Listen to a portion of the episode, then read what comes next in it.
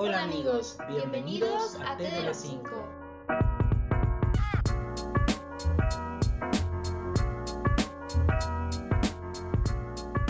Hola, ¿qué tal? ¿Cómo están? Hoy presentamos una nueva emisión de T de las 5 con un podcast que se llama En repetición, relaciones tóxicas. En los podcasts anteriores nos habíamos presentado. Yo soy Frida. Yo soy Diego. El nombrecito de hoy, quiero que contarles primero que otra cosa. No sé si ustedes utilicen esta o escuchen esta playlist que les hace Spotify que se llama En repetición En repetición. u On repeat para la gente que utilice Spotify en inglés, como Fridita, porque ven que es medio poser. Ay, y tú también. Si utilizan eso, pues bueno, ya saben que son estas canciones que ustedes traen en loop o en repetición, que escuchan una y otra vez. Pues nada, quisimos como darle ese tinte de que en repetición, una relación tóxica que... que no termina. Y precisamente acerca de los ciclos o cycle, les vamos a contar rapidísimo de dónde sale este concepto que tenemos de, de relaciones tóxicas en cycle, en un ciclo. ¿De dónde sacamos eso del ciclo? O de los cycles, ¿no? ¿De dónde salió? Entonces, mi cantante favorita es Doblo. Si la, no la conocen, pues escúchenla. Yo creo que sí, varias personas la conocen de Gotta Stay High. Exacto, esa es su canción más famosa. O sea, seguro en un antro la escucharon así, 100%. Ok. Em, y bueno, pues su primer disco, si no lo sabían, se llama Queen of the Clouds. Y ese disco lo divide en tres preludios: The Sex, The Love and The Pain. Entonces pasa como de una relación súper casual que después ella se enamora y después pues lo dejan. Y ya, por eso es The Pain. Y en otro de sus discos que se llama Blue Lips, hay una canción que se llama Cycles. Entonces, ella expone que estás en un ciclo, en una relación y que no sabes cuándo entras, cuándo sales, porque sigues ahí. Y pues bueno, nosotros tenemos esta teoría de que hay como que siempre sacamos en los podcasts, tenemos teoría, han de decir que nosotros somos, bueno, no, no, no, no es una teoría. Bueno, O sea, pero peloteamos ideas que... Exacto, exacto. Nosotros les, tro- les ofrecemos o en todo caso opinamos que Nuestra humilde opinión es... exactamente que las relaciones tóxicas tienden a ir en círculos. Es desde nuestra experiencia que hemos tenido en su momento relaciones tóxicas, son relaciones que son emocionalmente insatisfactorias y que tienden a seguir un ciclo de acercamiento y alejamiento. Frida, hace ratito que estábamos como en toda la eh, preparación de este podcast, me dijo es que piensa que es como un satélite o como una órbita que justo no es un círculo perfecto, sino que tiene como O sea, te acercas y te alejas. es como una elipse, ¿no? Literalmente. Porque esa persona en ese momento es tu mundo. Entonces tú giras alrededor de lo que son, de lo que fueron, de lo que quieres que sean. Entonces, digamos que la órbita se va alejando, se va haciendo cada vez más grande o se va haciendo cada vez más pequeña cuando estás metida en el super círculo en repetición. Y también siento que a veces esas personas tienden a alejarse y acercarse, ¿no? Con esta suerte de repetición cíclica y justo se, se acercan, se alejan como una órbita, ¿no? Pero bueno, olvidemos de planetas, satélites, órbitas, porque tampoco es como que seamos expertos, ¿verdad? Astrólogos. Ah, no, No. astrónomos. Wow. Astrólogos sí somos. Pero bueno, o sea, al final creo que debimos em- haber empezado por explicar que hay varios tipos de relaciones tóxicas, ¿no? O sea, justo lo que me decías hace rato, ¿no? O sea, hay relaciones tóxicas que pasan ya a un terreno de la violencia. Pasan a un terreno de violencia física, igual violencia psicológica, que es mucho más fuerte. Ajá, o sea, al final queremos acotar a que estamos refiriéndonos a relaciones donde justo la toxicidad no ha pasado a un terreno de la violencia física Sí, no. o de o una violencia que verdaderamente ponga en riesgo a una persona y a su integridad. Estamos hablando generalmente de relaciones donde hay una comunicación ineficiente, donde hay necesidades emocionales que no se están logrando cubrir. donde hay expectativas, o sea, creo que ese es uno de los mayores issues en, en este estar en un ciclo. y donde hay valores que no se logran entender todavía en cuanto a dónde estamos, qué es esto, etcétera, o, o en todo caso la relación se ha desgastado a tal punto que se ha convertido en una costumbre. Entonces, estamos hablando más de eso, relaciones justo donde hay una insatisfacción emocional. Entonces, si tu relación es una relación donde hay una violencia y se ha pasado a ser una violencia física, el, tipo de ayuda que necesites es eh, algo... Sí, no es este podcast. Exacto, no es este podcast y nosotros no tenemos como las herramientas para ayudarte. En podcasts anteriores les hemos dicho que las expectativas siempre van a estar ahí. O sea, aunque a veces tú no las quieras tener, siempre las vas a tener. Y las personas no tienen la obligación de cumplirlas porque tú te las hiciste. Yo me acuerdo que alguna vez le dije a Frida con una persona con la que yo tenía demasiadas expectativas en la vida, ¿no? Le dije como, no, no, no, es que yo voy sin expectativas y me dijo como de, mira, creo que es más honesto decir que sí las tienes y aceptar que pueden resultar frustradas a decir que no las tienes. Y creo que pues eso es importante. O sea, ahora que les estamos hablando de justo relaciones tóxicas donde nosotros aceptamos que nuestras necesidades emocionales no se vean cubiertas, es importante identificar que siempre hay expectativas, aunque no nos guste aunque tenerlas. no nos guste tenerlas, siempre aunque nos duelan. Porque a veces es lo que llena una relación en ciclo tóxico, tus expectativas. Totalmente. Y, y pues justo, o sea, es, eh, es importante creo también aquí hacer una distinción entre el dolor que provoca una expectativa frustrada, ¿no? A, a, lo que provoca un, una humillación. O sea, creo que eso es importante, ¿no? No es que la decepción o la humillación, ninguna duela más o menos o sea más importante que la otra. Solo es importante entender que cuando una persona te decepciona o no cumple tus expectativas, no te está denigrando. Si una persona ya te está denigrando, te está humillando, te está faltando el respeto, creo que es otro tipo de violencia. Exacto, como dijimos hace rato, esa es, esa es violencia directamente. Eh, no estoy diciendo que en las relaciones tóxicas no haya violencia pasiva, hay, hay muchas agresiones pasivas. No estoy diciendo que no, que no exista cierto trato violento o cierto trato agresivo. Solo estoy diciendo cuando una persona literalmente y directamente y con toda la intención te está humillando y te está... En tu cara. Exactamente. Creo que es un poco más fácil identificarlo y creo que el tipo de ayuda que necesitas una vez más no es este podcast. No es este podcast o sea, las personas que están lastimadas también lastiman. Y muchas veces lo hacen inconscientemente porque, o sea, fueron terceras personas que las lastimaron, entonces pues ellas están lastimadas y por ende te lastiman a ti.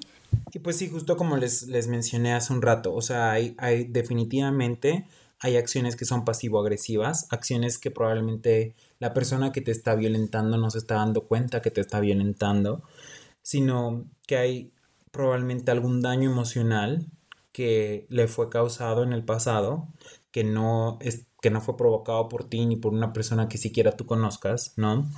Pero ese daño no les permite tener contactos afectivos sanos, conocen un amor agresivo o un amor posesivo, un amor muy demandante que te absorbe mucho. Pues no sé, o sea, tampoco podemos pedirle que arreglen su issue cuando ellos ni siquiera saben que lo tienen. O sea, bueno, sí lo saben, pero o a veces no, o sea, a veces, piensan que realmente, genuinamente piensan. Que así es el amor. Exactamente.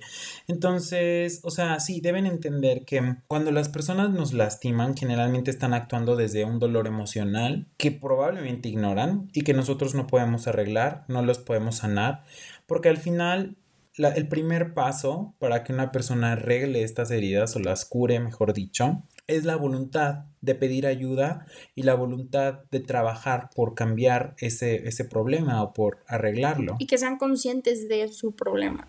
O sea, primero, o sea, yo creo que lo primero que tienes que hacer es como ser conscientes, como, sí, sí, sí, soy una persona que tal, tal, tal, tal, y... Claro, porque igual ustedes nos están escuchando y son la persona, ¿no? Ajá, y es como, fuck. Sí, claro, mi forma de entender el amor es un amor que posee a la otra persona, es un amor que... Mm, yo qué sé, inferioriza a la otra persona. Exacto. ¿No? Como les estoy diciendo, creo que hemos sido muy enfáticos en esto. O sea, si, si, si ustedes ya saben que la violencia en su relación está en un terreno fuera de control, de verdad pidan ayuda pronto de otro tipo. Sí, porque, o sea, nosotros no, Sí, no somos No vamos profesionales. por ahí. No, y esto es más como una opinión, pues, personal completamente, pero definitivamente, pues sí, es, es importante no pedir más de lo que una persona puede dar en términos de contactos afectivos, pero eso es tan importante como identificar el problema y salir de esa relación, porque sabemos que no nos va a poder llenar. Exacto. Y bueno, una de nuestras conclusiones que hemos aprendido a pues a fuerza, o sea, no es como que nos guste aceptarlo, pero pues muchas veces el amor no es suficiente para mantener una relación. O Claro, o sea, creo que eso es súper importante, es como que siempre lo digo como el amor es importante, es necesario, pero no es suficiente ni es lo único, ¿no? No, no es lo único que puede haber en una relación, o sea, es una serie de eh, renuncias, de ceder a cosas, de invertirte en cuanto a tiempo, en cuanto a Literalmente dinero, dinero, ah, invertirte en emociones. ¿no? emocionalmente, o sea, creo que la inversión emocionalmente en una relación es muy fuerte. Definitivo, es es súper importante. Y lo que más te va a doler al final. Porque es una inversión para ti también, o sea, creo yo que si hacemos una analogía como de un barco en alta mar, el amor en todo caso es el barco mismo. Pero si un barco va nada más así, pues, o sea, está como a la deriva, termina sin llegar a ninguna parte, probablemente se hunda, lo que sea. Hay muchos otros elementos que necesitan estar ahí para que el barco se mueva. Sí, porque un, bar- un barco no se mueve solo. Totalmente, y necesitas, necesita haber muchos esfuerzos y un trabajo personal que, pues sí, nos haga reconocernos como seres sintientes que en algún momento van a sentirse mal, que no se van a sentir bien toda la vida, que no todos los días vas a sentirte enamorado O o enamorada. feliz, o... Claro, ni todos los días vas a estar hasta arriba, ¿no? Pues hay muchas veces en las que también vas a herir a otra, a la otra persona. Sí, porque tienes, digamos, que la capacidad de, de hacer tan feliz o tan triste a una persona que, que, que la quieres. O sea, Pues sí, yo tengo esta frasecita. Somos lo que le hacemos sentir a las personas que más nos quieren. Voy a repetirla. Somos lo que le hacemos sentir a las personas que más nos quieren. Entonces, una vez más, amiguites, aquí distingan entre lo que es decepcionar a las personas que más nos quieren, porque a veces las personas que más nos quieren también se forman expectativas de nosotros que sí, pero buscan ustedes no tienen la obligación de cumplirlo. Exactamente, que buscan poseernos y manipularnos y en ese sentido no podemos hacer mucho, pero si nosotros somos agresivos en la forma en la que le hablamos a las personas, si nosotros somos desconsiderados en nuestras acciones y sabemos que probablemente estamos dañando a la otra persona, que muy seguramente la otra persona se va a sentir afectada en su integridad con lo que nosotros estamos haciendo, ahí es donde entra el problema. Ahí es donde tenemos que reconocernos como personas que pueden herir también y que esas heridas que nosotros le generamos al- a, quienes nos quieren, justamente por esta, o sea, entiendo que no siempre nos podemos hacer responsables si una persona en la que vamos en el tráfico y yo qué sé, no vimos que nos estaba poniendo la direccional, no leímos el paso, se siente mal. Obviamente no podemos hacernos responsables de todo eso. O si, No. no sé, no sé, eso fue solo un ejemplo, pero si una persona, no sé, se siente mal por cualquier cosa que hagamos en la vida, no siempre podemos hacernos responsables. Estoy hablando de la gente que nos quiere, la gente que va en nuestro barco. Una vez más, hay que saber diferenciar que somos responsables de lo que le damos a la otra persona. Y no sé, esto también retomando el tema de que el amor nunca es suficiente. O sea, creo que si un día tú no estás al 100 y solo puedes dar 30% de ti, la otra persona tiene que llenar ese 70% y viceversa. O sea, si la otra persona un día, no, no puedo, no puedo dar más, da su 10%, tú tienes que llenar eso. Entonces, Totalmente, sí, o sea, esto es algo que hablamos cuando Frida les explicó el win-win en, el, en la anatomía del fuckboy, que pues sí, hablamos del 50-50, que eh, toda inversión dentro de una relación debería ser del 50-50, pero justo no, el 50, o sea, no somos robots y no podemos mantener esta constancia. Entonces, am, generalmente ocurre que hay días en los que una persona está poniendo yo que ese es un poco más justo, 40-60, ¿no? Ujú. Pero, O sea, pero hay días donde no. a no, los no, es que. No, es es que hay días días donde- que pasa eso. Sí, claro, y hay personas en los que el problema es que ya no son días. Ya son temporadas completas donde una persona está poniendo 10 y la otra 90 y la que está poniendo 90 nunca logra recuperar esa inversión emocional, esa inversión de tiempo y bueno, no sé si, si ese es el caso, una inversión de dinero. No quiero que piensen que nosotros estamos viendo todo desde el terreno económico porque no es así. No, no, o sea, creo que llena más una inversión emocional que una inversión completamente económica, o sea, no. no Solo es una manera de verlo, es una analogía, es algo pero... un poquito más objetivo, pero... Frío. Frío, ajá, exacto. Pero pues al final es, es, es cierto y es, y es una situación que, que, nos puede ayudar a ilustrarlo mejor. Las, las inversiones son de muchos tipos y tienen que ser equitativas en la medida de lo posible. Y, y eso es un esfuerzo, es un esfuerzo diario de identificar, no, mi novia o mi novio no está, no está hoy para tal cosa, pero yo puedo poner tal, pero al siguiente día probablemente soy yo el que hoy me el siento, que me siento mal. mal. y no quiero hacer nada y exactamente y me cuesta mucho trabajo hoy poderme acercar poderme comunicar y la otra persona va, va a estar ahí entonces eso o sea esos son esas son esas son las renuncias de las que yo hablo esos son eso es lo que Frida habló cuando dijo hay que ceder no y pues nada, o sea, creo que eso es algo que podemos identificar incluso en nuestras relaciones de amistad, nuestras relaciones familiares, y entender que el amor nunca es suficiente, es solo un inicio, es solo el vehículo, pero... Es como el chispazo que te da el impulso, pero... Claro, es como la pólvora en todo caso, pero... Pero quien lo después, quien lo lleva a flote, pues es tu esfuerzo. Claro, tú eres quien le da dirección. Vamos a hablar de un meme rapidísimo porque, o sea, yo el otro día me lo encontré y dije, esto no sirve para el podcast. ¿Pero te acuerdas que un día yo te hablé de eso? Sí, totalmente. Me acuerdo de que me hablaste de, de estas situationships. Les voy a contar, el meme de que les digo lo encontré en Facebook y decía, qué difícil es salir en nuestros días, es imposible. Nadie está verdaderamente soltero. Todos estamos como en seis imaginationships. Ahorita les explicamos qué es eso de imaginationships. Dos situationships. Y clavados con su ex tóxico que pues ya vale. Pero hacía eso que nos gustaba en la cama. No sé si eso que nos gustaba en la cama siempre. No en mi caso. ¡Ah! Borraremos esto del podcast. Ay, sí, pero. Hablando de situationships, a ver. A ver, primero, rapidísimo. Son hombres para mí, son hombres elegantes que le están poniendo algo que es muy fácil. Son relaciones. O sea, para mí las situationships e imaginationships, uh -huh. salvo en algunos casos las imaginationships que ahorita les voy a explicar, uh -huh. pero son relaciones. O sea, y solo son hombres sí. fancy que le ponen a estas cosas para no hablar de que es una falta de comunicación. O sea, completamente. Me acuerdo que el año pasado, precisamente, un compañero de la agencia me dijo, mira, mira, acabo de aprender un nuevo término y que en el que estoy, estoy en una, estoy en una situationship. O sea, que me dijo, es como una relación sin etiquetas, pero cuando tú te clavas y la otra persona no.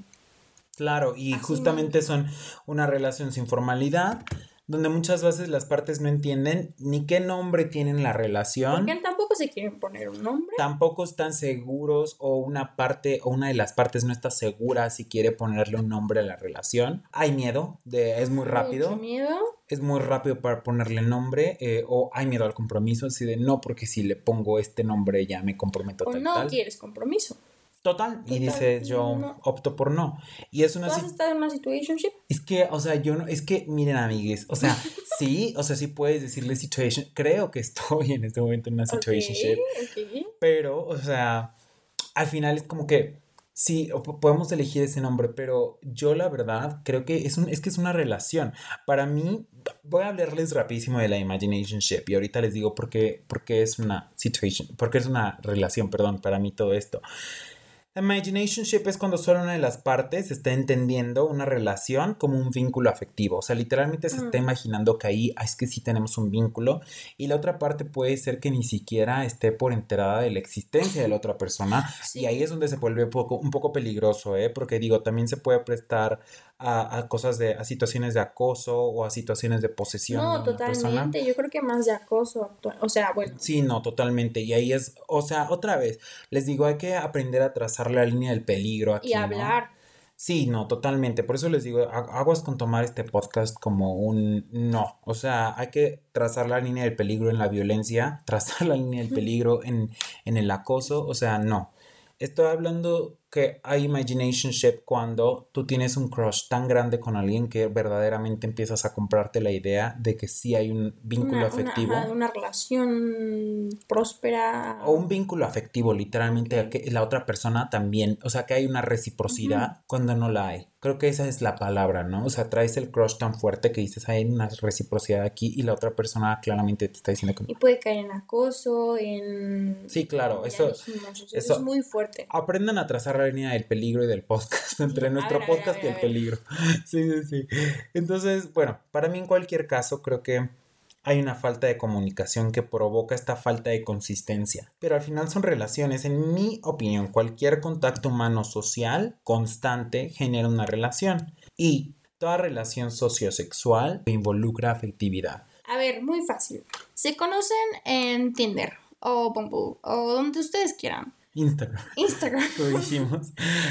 Y pues nada, o sea, salen, mm, todo cool. ¿Y, y salen en qué plan? O sea, ¿saben? O sea, al Mm. final, al final, si estás en Tinder, se conocen en Tinder, empiezan a, o planean una cita, salen, tenemos como, hay ciertos valores entendidos de cómo estamos saliendo. Bueno, pero tú los, desde un principio sabes a qué sales. Claro, y por eso digo, si ya van en la quinta salida, Sí, ajá. esa relación sí está involucrando una afectividad en Sí, el sentido de, me estoy invirtiendo.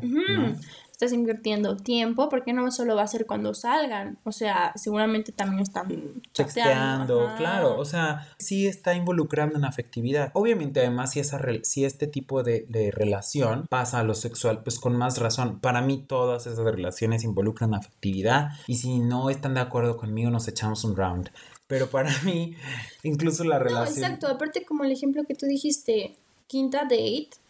O sea, si solo quieres, digamos, que algo sexual, te ahorras todas esas dates, ¿no? Y bueno, es que incluso en el one night stand para mí sí hay, o en, en las relaciones de una noche para mí hay efectividad, pero ya podemos hablar de eso Pero en es muy otros fugaz, podcasts. como los micromomentos. Exacto, es tan fugaz. Sí, definitivamente Sí. es muy fugaz. Estamos hablando de algo que ya es constante. Por eso les dije, cualquier contacto humano social constante genera una relación y toda relación sociosexual involucra afectividad. Esa es mi postura al respecto, salvo su mejor opinión, amiguites. Pero deslindarnos precisamente de las responsabilidades que esto genera es denigrante para la otra persona Exacto. y puede generarle a otra- a otra persona una Expectativas. expectativas Bueno, definitivamente y una insatisfacción emocional. Sí, claro. ¿no? Las expectativas, una vez más, no tenemos la obligación de cumplirlas, pero nuestras responsabilidades afectivas, definitivamente que sí. Sí, nos tenemos que ser responsables de. Y bueno, ustedes se van a preguntar, bueno, que ya, ya hablaron de, de cycles, de cómo, cómo están, qué se siente, pero a ver, ¿cómo sales de un, de un, de un ciclo? O sea, una relación tóxica en un ciclo, ¿cómo De sales? una relación que no me está llenando, de una relación donde yo estoy completamente consciente de que de que la inversión no está siendo en la misma de- medida, de que probablemente hay violencia. Y que lo de más algún tipo. valioso es el tu tiempo. Exactamente, y eso, amiguites, es la, es la inversión que no se recupera. Eh, creo que no, sí, o sea, creo que no me arrepiento yo jamás de haber tenido una inversión emocional con alguien. Es doloroso cuando no es recíproco, cuando no entiendes, cuando no hay buena comunicación. No me arrepiento tal vez de una inversión económica que puedas tener en una persona, definitivamente no. Porque Pero te sí. nació hacerlo. Exactamente, y además no es como que lo primero que tengas en la cabeza, o sí, pero, o sea, no, no, O sea, cada quien. Pero verdaderamente algo que sí te puede es la inversión de tiempo, que dices, elegí tal y renuncié a tal por estar con tal y ese tiempo ya no lo estoy recuperando, ¿no? Literalmente dije que no a tal, que probablemente puede ser tu familia, tus amigos, porque a veces, o sea, el tiempo, el tiempo de verdad es oro, o sea, no podemos estar en dos lugares al mismo tiempo. Muchas veces por estar con una persona tenemos que renunciar a estar con otras personas de nuestro barco que también nos quieren y esas inversiones de tiempo son las que no recuperamos, definitivamente jamás. Y el problema no es cuando son un par de meses, el problema es cuando ya conoces gente que sabes que está cinco años en una relación tóxica y, y que dices, wow, o sea, le ha dedicado probablemente los mejores años de su, vida. y... Pero hemos conocido personas así y han salido de eso. y se logra salir. Sí se logra salir. Todo esto es una decisión que duele muchísimo. Y que tú seas consciente y, y, digas así como, uy, sí, estoy en un ciclo. O sea, creo que lo primero que tienes que hacer es que tú darte cuenta que estás en un ciclo y de que sigues ahí girando y que eres el único que está girando. Muchas, sí, claro, porque muchas veces dices, sí, soy yo el el único que sigue en órbita, ¿no? Sí, porque la otra persona... ya se salió hace un montón, ya está como en otras dos órbitas que no son tuyas. sí, no, sí, es muy cierto.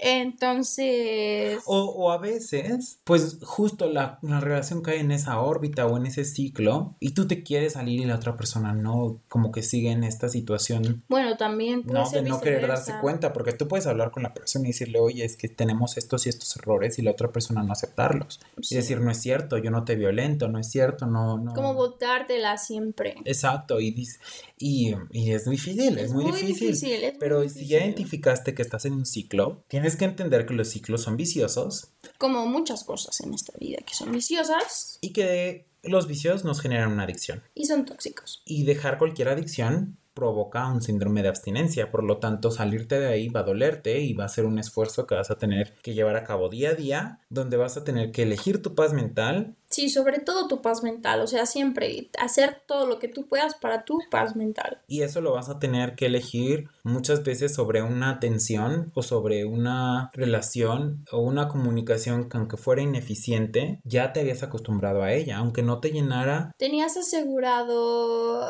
ese pedazo de atención que tú creías que necesitabas. Aunque no te llenara. Aunque, no, exacto. Y es costumbre. Creo que un buen ejemplo lo podemos ver en la peli de La boda de mi mejor amigo, cuando no puede ser creme brulee. Porque la otra persona quiere gelatina. Exacto. Y aunque tú te esfuerces a hacerlo más, no eres gelatina. Sí, totalmente. O si tú quieres creme brulee, no aceptes gelatina. No aceptes gelatina, por favor. Sí, o sea, vean la película si no la han visto. Está muy buena la analogía, pero tiene que ver justo con esta situación de entender que sí eh, somos adictos probablemente a la gelatina, somos adictos a eso que sabemos que no nos llena, que no necesariamente queremos, pero que ya nos acostumbró, que ya nos puso en una zona de confort, en una zona segura y que es da muchísimo miedo intentarlo solo y aventarte a la vida. Y salirte de, de tu órbita. O sea, te tienes que salir para poder entrar a tu órbita, no a la de otra persona. Solo recuerden esto, amigos. Somos lo que le hacemos sentir a las personas que más nos quieren. Oiga, no, antes de despedirnos, la vez pasada nos despedimos bien groseres. Les pedimos que nos sigan, por favor, en nuestras redes sociales. Estamos en Instagram y en Twitter como arroba de las 5mx. Y por favor comenten qué les parecen los podcasts, si quieren que hablemos de algo, compártanos con toda la gente que quieran. Con la que se puedan sentir identificados, o sea, si un amigo es como de, mira, escucha esto, está lo más, pues ya lo escucha. Mándenos mensajitos. A nosotros nos encanta hacer esto, o sea... lo hacemos en nuestros tiempos libres, que no son muchos, pero... Sí, pero nos desestresa bastante. Y denle likes a nuestras fotos, que les intentamos subir cosas que sean así como bonitas, que les, que les que se hablen. Y pues nada, hasta la próxima.